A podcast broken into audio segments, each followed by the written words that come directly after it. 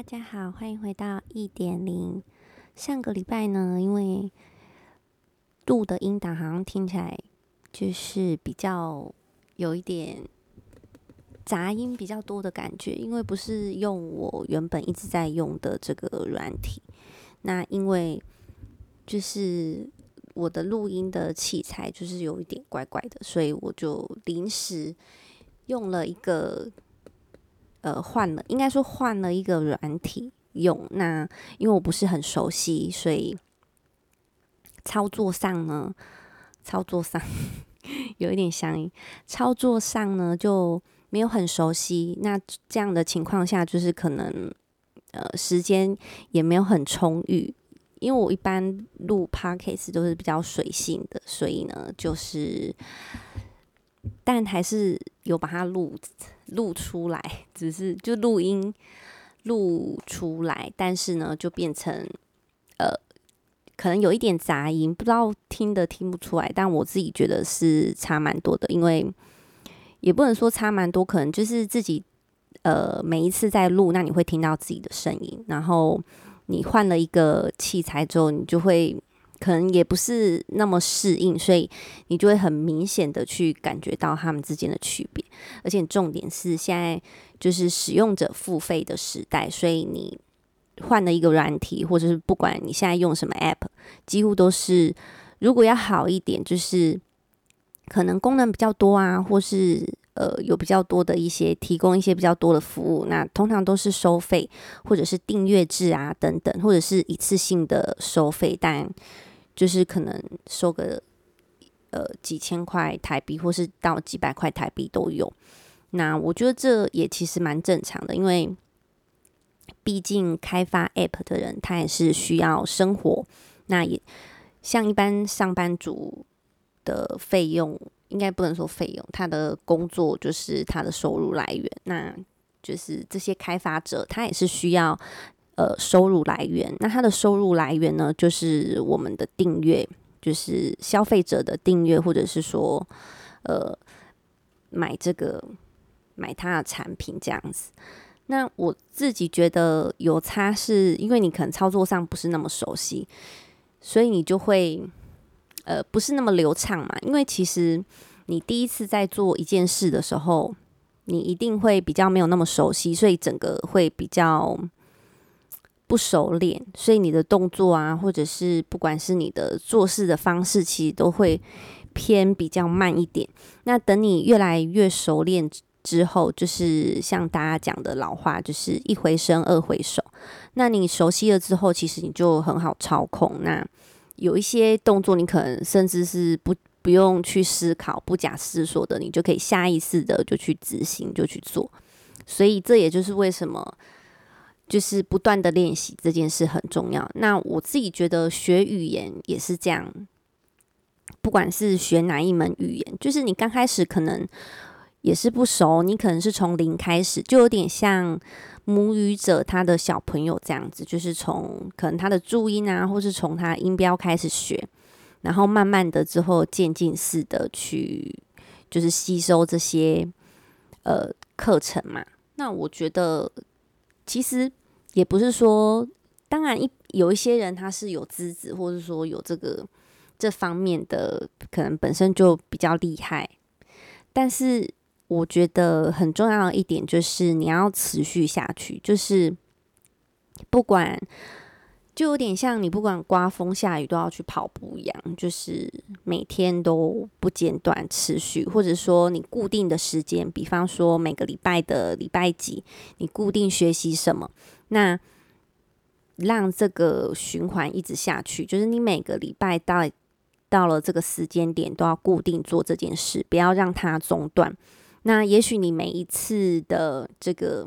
进步可能只有一点点，因为毕竟你刚开始在学一样东西，不可能说马上就进步神速，一定是有一个有一个这个过程。那你需要时间去累积你的经验，还有累积。就是有点像是输入进，嗯，输入这个语言进出进去你的身体，所以它其实也是需要时间的。然后你可能需要沉淀，或是说学习去使用它，然后去理解它。所以整个过程都是需要时间的。那每一天的，或者是说你每个礼拜的进步，可能只有一点点，但是你累积下来之后，一年就是一个，你再回头看，就会发现其实你自己进步很多。那当然，学语学语言也是有撞墙期。那这一部分的话，其实就是你能不能坚持下去的一个重点。你就算遇到撞墙期，也应该要继续持续的下去，不然你就会停在这边，就不会再往前。因为你可能会觉得说，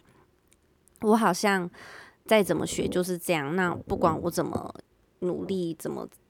怎么用心，诶，好像就是停在这里。你可能会对自己有一点怀疑，你可能开始怀疑人生啊，怀疑怀疑天，怀疑地，然后怨天 怨地之类的。就是你会有一些可能负面的想法产生，然后你也会有一些不确定性，然后会觉得说，诶，自己花了很多时间在这里，那怎么都没有看到成果？那其实当然要设定目标，就是你可能要设定一个说，诶，你大概半年之后你要达到什么，或是你大概三个月，或是看你自己，就是你是要设定月目标，还是季目标，还是年年目标？那我觉得有设定一个目标是好的，因为你有设定目标，你才会知道你前进的方向。就像你在航海嘛，你总是要有一个目标，你才有办法往前啊。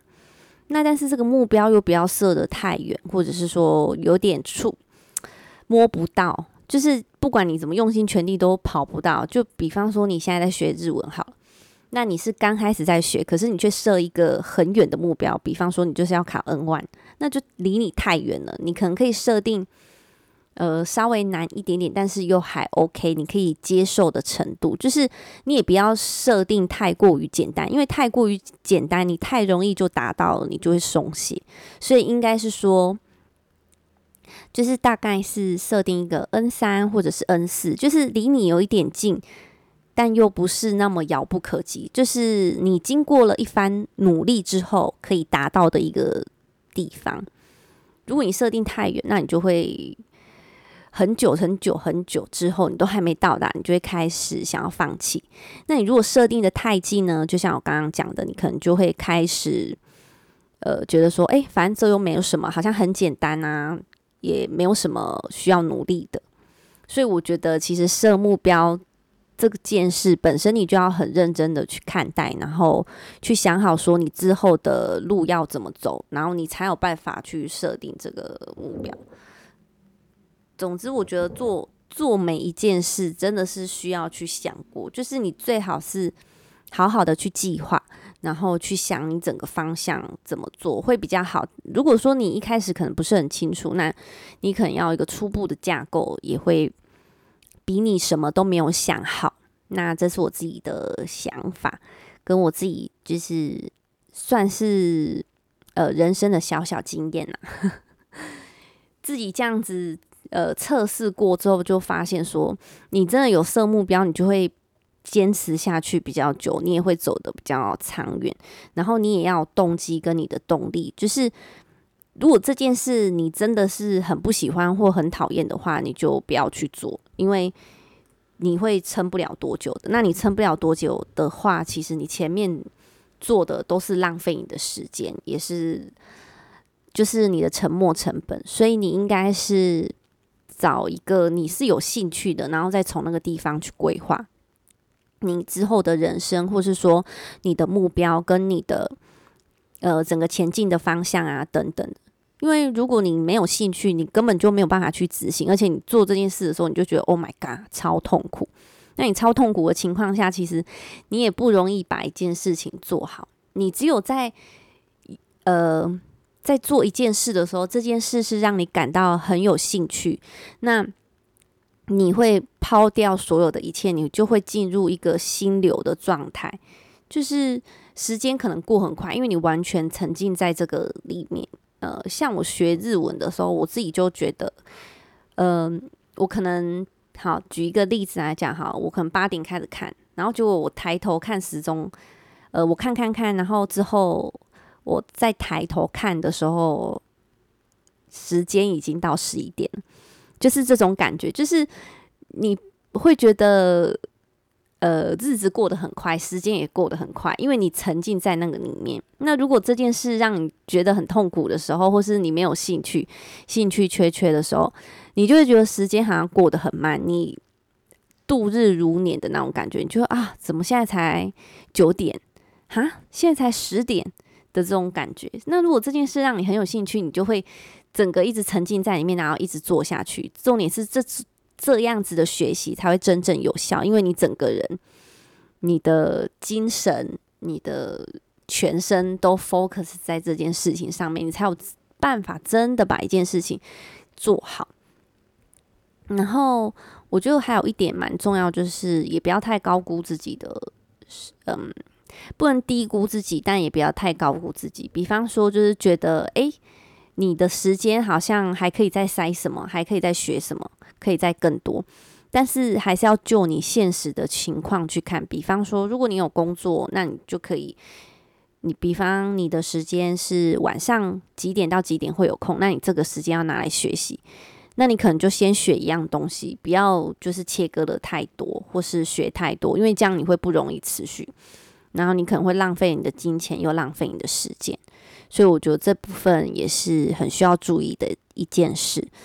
总之，人生就是说长不长，说短不短，但是就是尽量的去学习，对自己一定是有帮助的。那今天的分享就到这里，See you later，bye。